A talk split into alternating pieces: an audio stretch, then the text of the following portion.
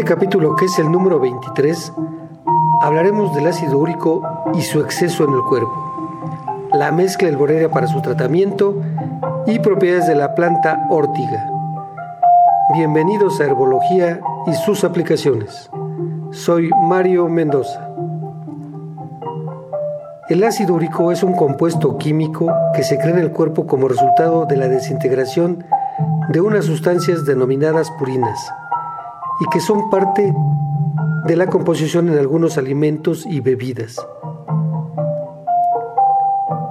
Un poco más del 80% de lo que se origina regularmente se expulsa a través de la orina. Sin embargo, cuando se consume por costumbre un alto contenido en purinas, entonces la consecuencia pudiera ser un efecto acumulativo en la sangre.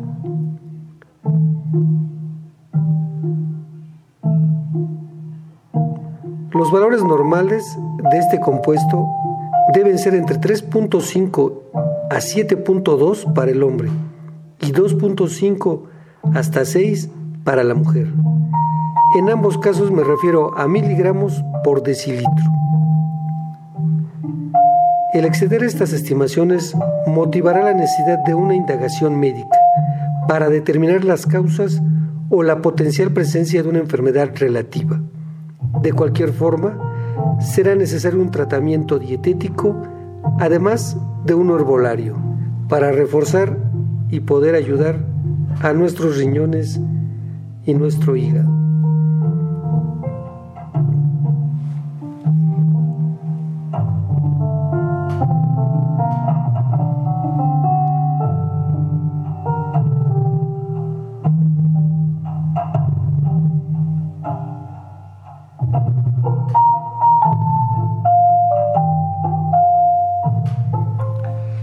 Más que probable que la elevación del ácido úrico la pueda causar una dieta poco equilibrada y con un exceso de carnes rojas, pescado, mariscos y fructosa, que principalmente está en alimentos envasados y azucarados, tales como zumos, galletas, productos light, etc., y bebidas, cerveza, licores y refrescos en cualquiera de sus presentaciones.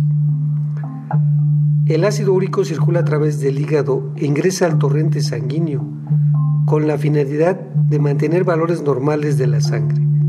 La mayoría es excretado en la orina o es conducido a los intestinos.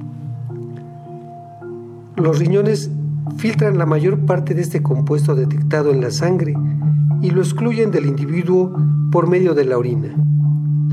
Otro porcentaje del ácido úrico también se expulsa del organismo en las heces fecales.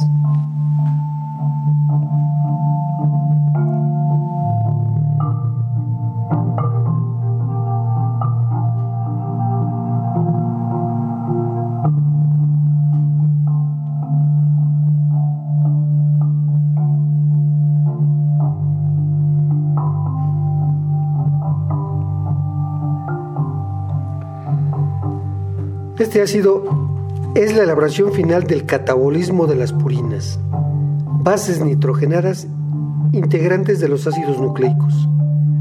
La obtención endógena de ácido úrico se da esencialmente en el hígado, los intestinos y otros tejidos como los músculos, los riñones y el endotelio vascular.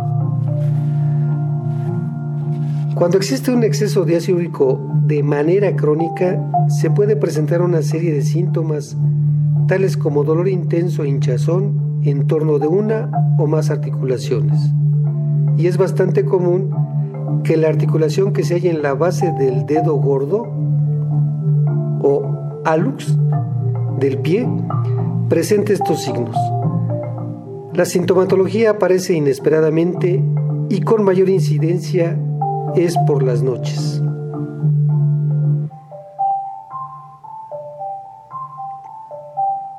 El ácido úrico elevado está juzgado como un componente de riesgo cardiovascular, en virtud que origine un descenso del ácido del óxido nítrico, óxido nítrico, que es esencial para conservar la elasticidad de los vasos sanguíneos y para la absorción de la glucosa por parte del organismo y generaría de manera potencial la probabilidad de causar hipertensión arterial, diabetes tipo 2 o arteriosclerosis.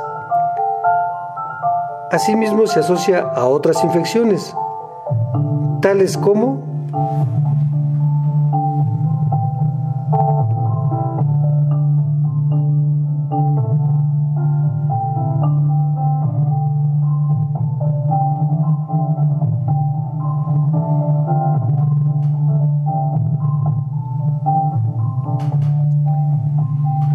hipoparatiroidismo, leucemia, insuficiencia renal, nefrolitiasis, toxemia durante el embarazo o la famosa gota.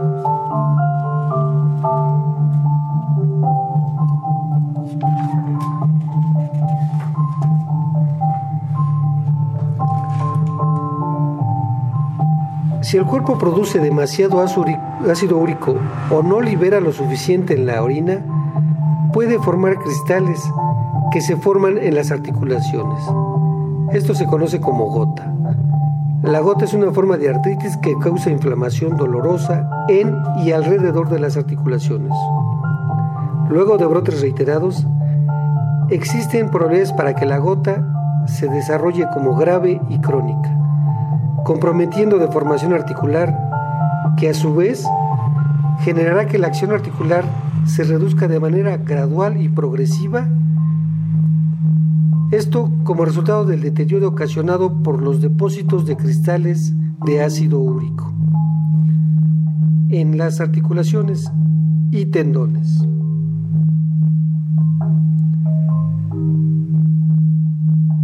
Todo esto generado y mencionado por la ineficiencia de la expulsión de dicho ácido.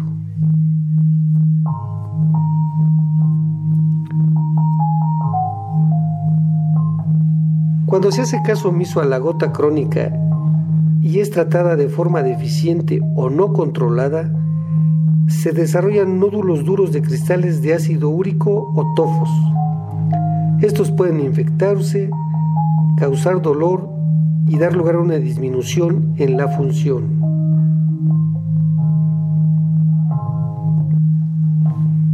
En primera instancia se colocan en la membrana articular denominada sinovial, en el cartílago o en el hueso cercano a las articulaciones, posteriormente bajo la piel que hay alrededor de estas. Los tofos pudieran desarrollarse en el riñón y otros órganos, y debajo de la piel de las orejas. Suelen formarse en los dedos de las manos, en toda la mano, los pies, la banda resistente que se extiende desde los músculos de la pantorrilla hasta el talón o alrededor de los codos. Pueden presentarse como indoloros, pero si llegan a inflamarse causan diversas intensidades de dolor.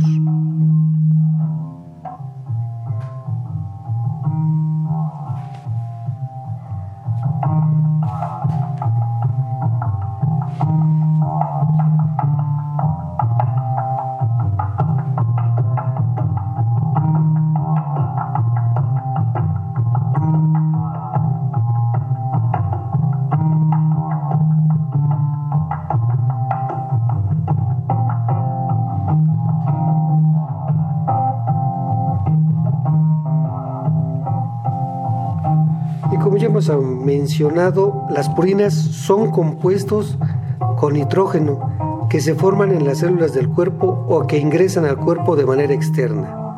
Las purinas se degradan en ácido úrico y esto puede resultar en niveles altos del ácido en la sangre.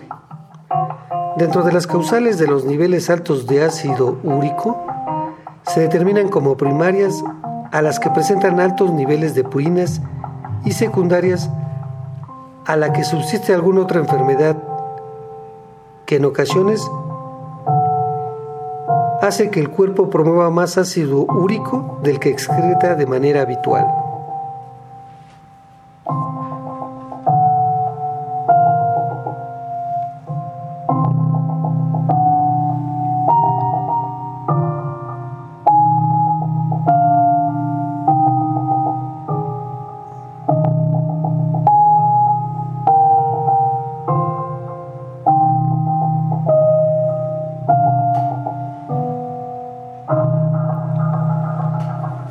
Mencionando las causas que generan este, estos niveles altos de ácido úrico, ahora bien también a, a los niveles de ácido úrico altos se les llama hiperucemia y existe la primaria que se da por un aumento en la producción de ácido úrico por la degradación de purinas y los niveles se elevan porque los riñones no eliminan eficientemente el ácido úrico de la sangre. Para la hiperucemia secundaria, las causas son muerte celular por ciertos cánceres o agentes quimioterapéuticos. Después de la quimioterapia, por lo general, se produce una rápida destrucción celular y puede aparecer el síndrome de lisis tumoral. El riesgo de adquirir este síndrome es mayor en pacientes que reciben quimioterapia por leucemia, linfoma o mieloma múltiple. Si la enfermedad está muy avanzada, por enfermedad renal.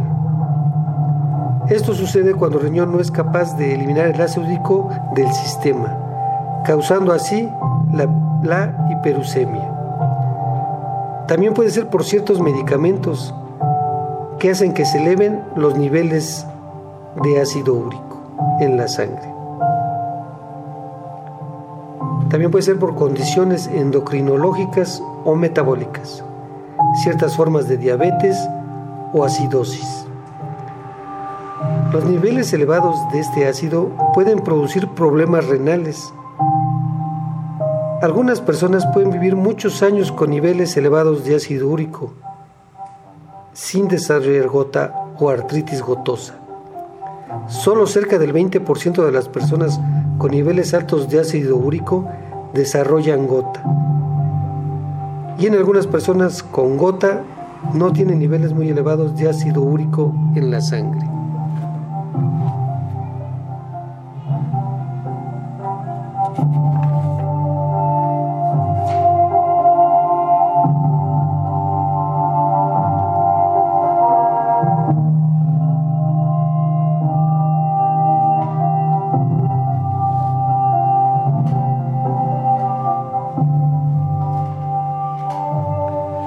Si usted tiene un nivel de ácido úrico en sangre elevado, puede estar en riesgo de gota o cálculos renales.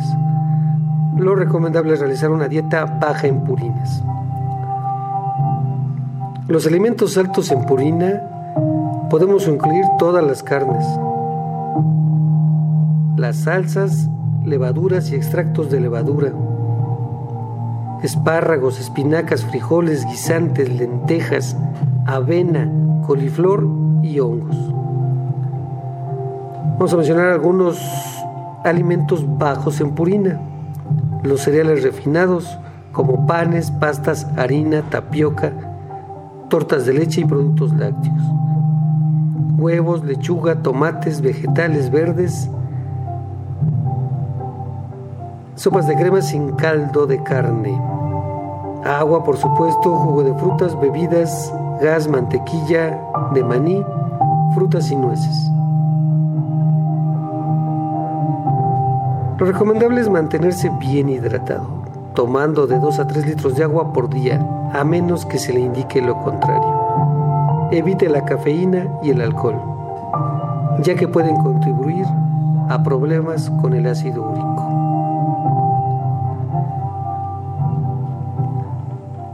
Hablando de los síntomas, puede ser un aumento en la frecuencia urinaria, dolor al orinar, pérdida de peso, niveles bajos de azúcar en sangre, temblores, sudoración y cansancio. Y se desarrollan signos de confusión, falta de aire, dolor de pecho o malestar en el mismo.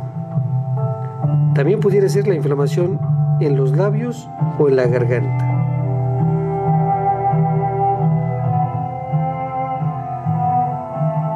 También puede ser que el corazón lata más rápidamente o que sienta palpitaciones, náuseas que afectan la capacidad de comer y que no se alivan con medicamentos recetados.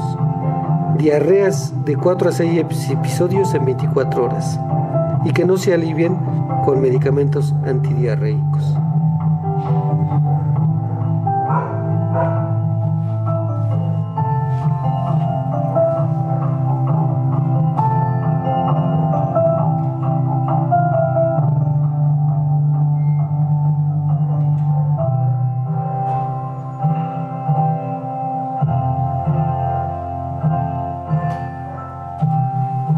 Curioso, en el pasado, cuando la carne y el pescado, alimentos ricos en purinas, eran escasos y solo los ricos lo podían consumir y que lo festejaban con vino y cerveza, la gota era considerada una enfermedad asociada a la riqueza.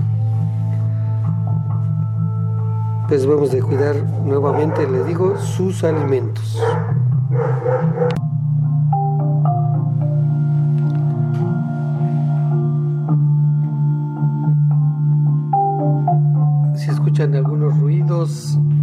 Ladridos, pues es cuestión de mis mascotas que no respetan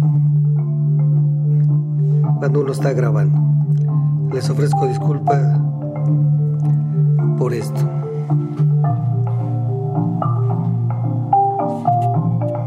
Ahora, como es costumbre, ofreceremos la mezcla herbolaria para la enfermedad o la atención a esta afección.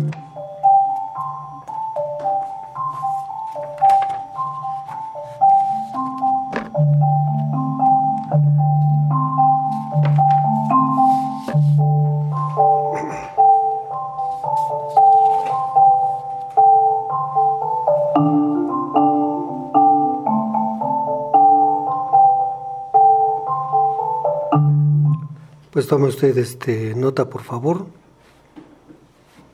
Planta número uno, hierba del sapo. Planta número dos, vara de oro. Planta número tres, níspero. Y planta número cuatro, ortiga.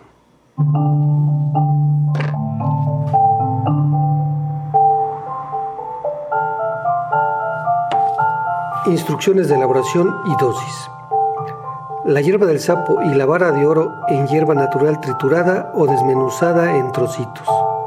Mezclarlos de manera adecuada. Colocar en la estufa un recipiente con agua a fuego lento. Añadir la mezcla elaborada, una cucharada sopera por cada litro de agua. Al alcanzar el punto de ebullición, esperar 10 minutos. Todo esto a fuego lento. Retirar el recipiente del fuego, dejar reposar por 15 minutos y colar tomar como agua de uso durante el día en pequeños sorbos. El níspero en extracto líquido puede ser base alcohol o agua. Agregar 15 gotas del extracto fluido en medio vaso de agua puede ser en la infusión antes preparada, cuatro veces al día. La órtica en cápsulas, tabletas o grajeas de 500 miligramos. Tomar dos cápsulas antes de cada comida. El tratamiento debe ser por ocho semanas. Recuerde que si usted está con un tratamiento médico alópata, en un principio deberá seguirlo. Conforme avance el tratamiento naturista, sentirá los resultados esperados y será notorio para usted cómo regresa la salud cada día.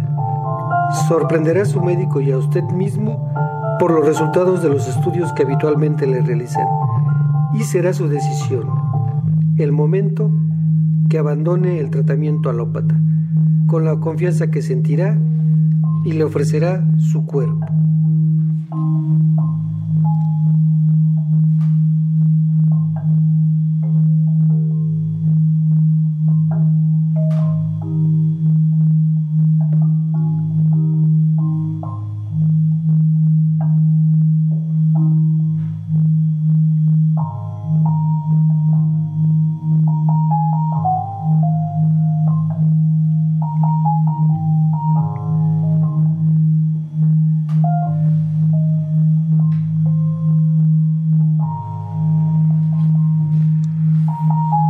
Vamos a hablar de la órtiga, esta planta maravillosa, y que nos va a servir como complemento para atender la afección antes mencionada, la cual es una planta ancestral.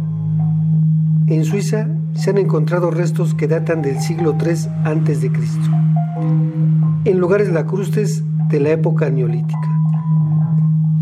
Los antiguos griegos la denominaron acalife latinos úrtica, que significa quemar, ya que los pelos de la órtica pican y queman por el inocuo veneno que desprende la planta al entrar en contacto con la piel. Discórdides apreciaba particularmente las virtudes de la planta y describía con todo detalle su empleo.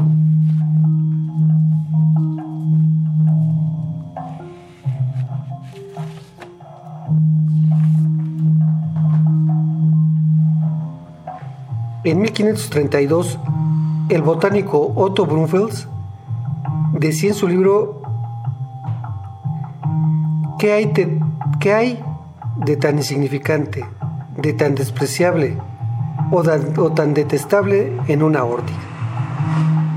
¿Qué es más gracioso que un jacinto, un narciso o un lirio? Y sin embargo, la órtica lo supera a todos.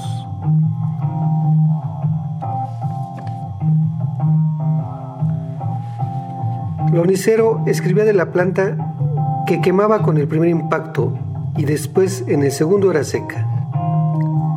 Era eficaz en la estimulación de la menstruación, ayudaba a expulsar los gases, los cálculos y la orina.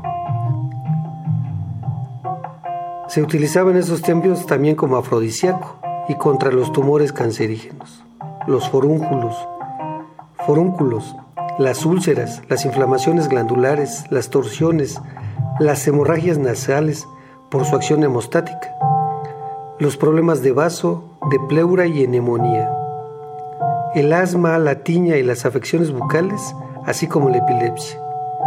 En el siglo XVIII se empleaba con éxito contra la hidropecia, en todas las formas de hemorragias y también en erupciones cutáneas.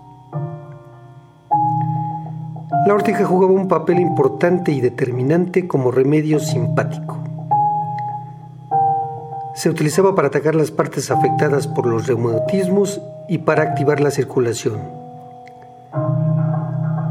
En la Edad Media se utilizaba como diagnóstico, se mezclaba la órtica con la orina del enfermo y si mantenía su color verde día y noche, se interpretaba como una señal que indicaba una pronta recuperación. En cambio, si se marchitaba, si se perdía todo tipo de esperanza.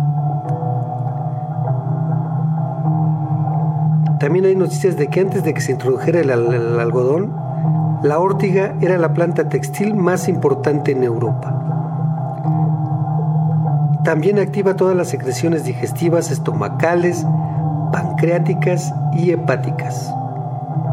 Reduce el ácido úrico, alivia los reumatismos y la ciática, y es muy apropiada en los trastornos de la menopausia.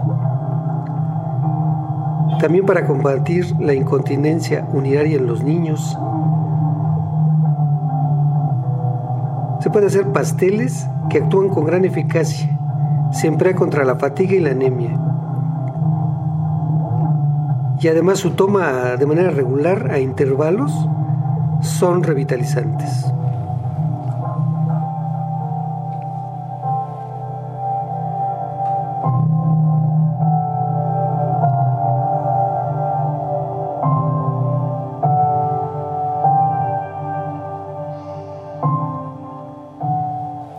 Dentro de sus principios activos están la clorofila y carotenoides, flavonoides, sales minerales como el hierro, el calcio, el sílice, el azufre, el potasio y el manganeso, ácidos orgánicos como el cafeínico, el clorogénico, el gálico, el fórmico y el acético, provitamina A, así como mucílegos, cistosterol e histiamina. También contiene serotonina, taninos, fenilpropanos, lignanas, polifenoles, proteínas, ácido linoleico y tocoferoles. Todos estos principios activos hacen que sirva para lo antes mencionado.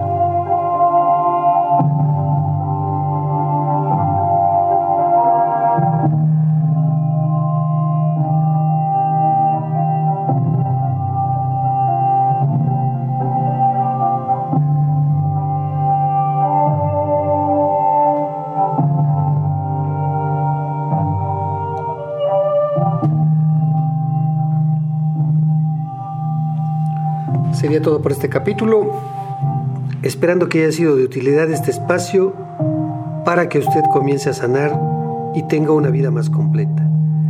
ya que la verdadera fortuna es tener un cuerpo sano y una mente abierta.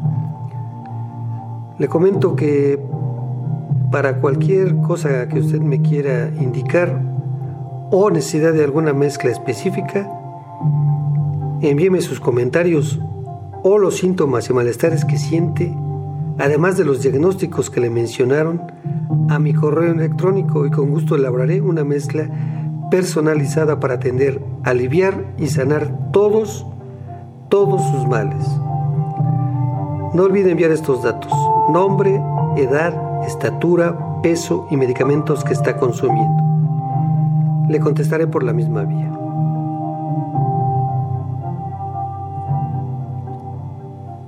Mi correo es marger.2025.gmail.com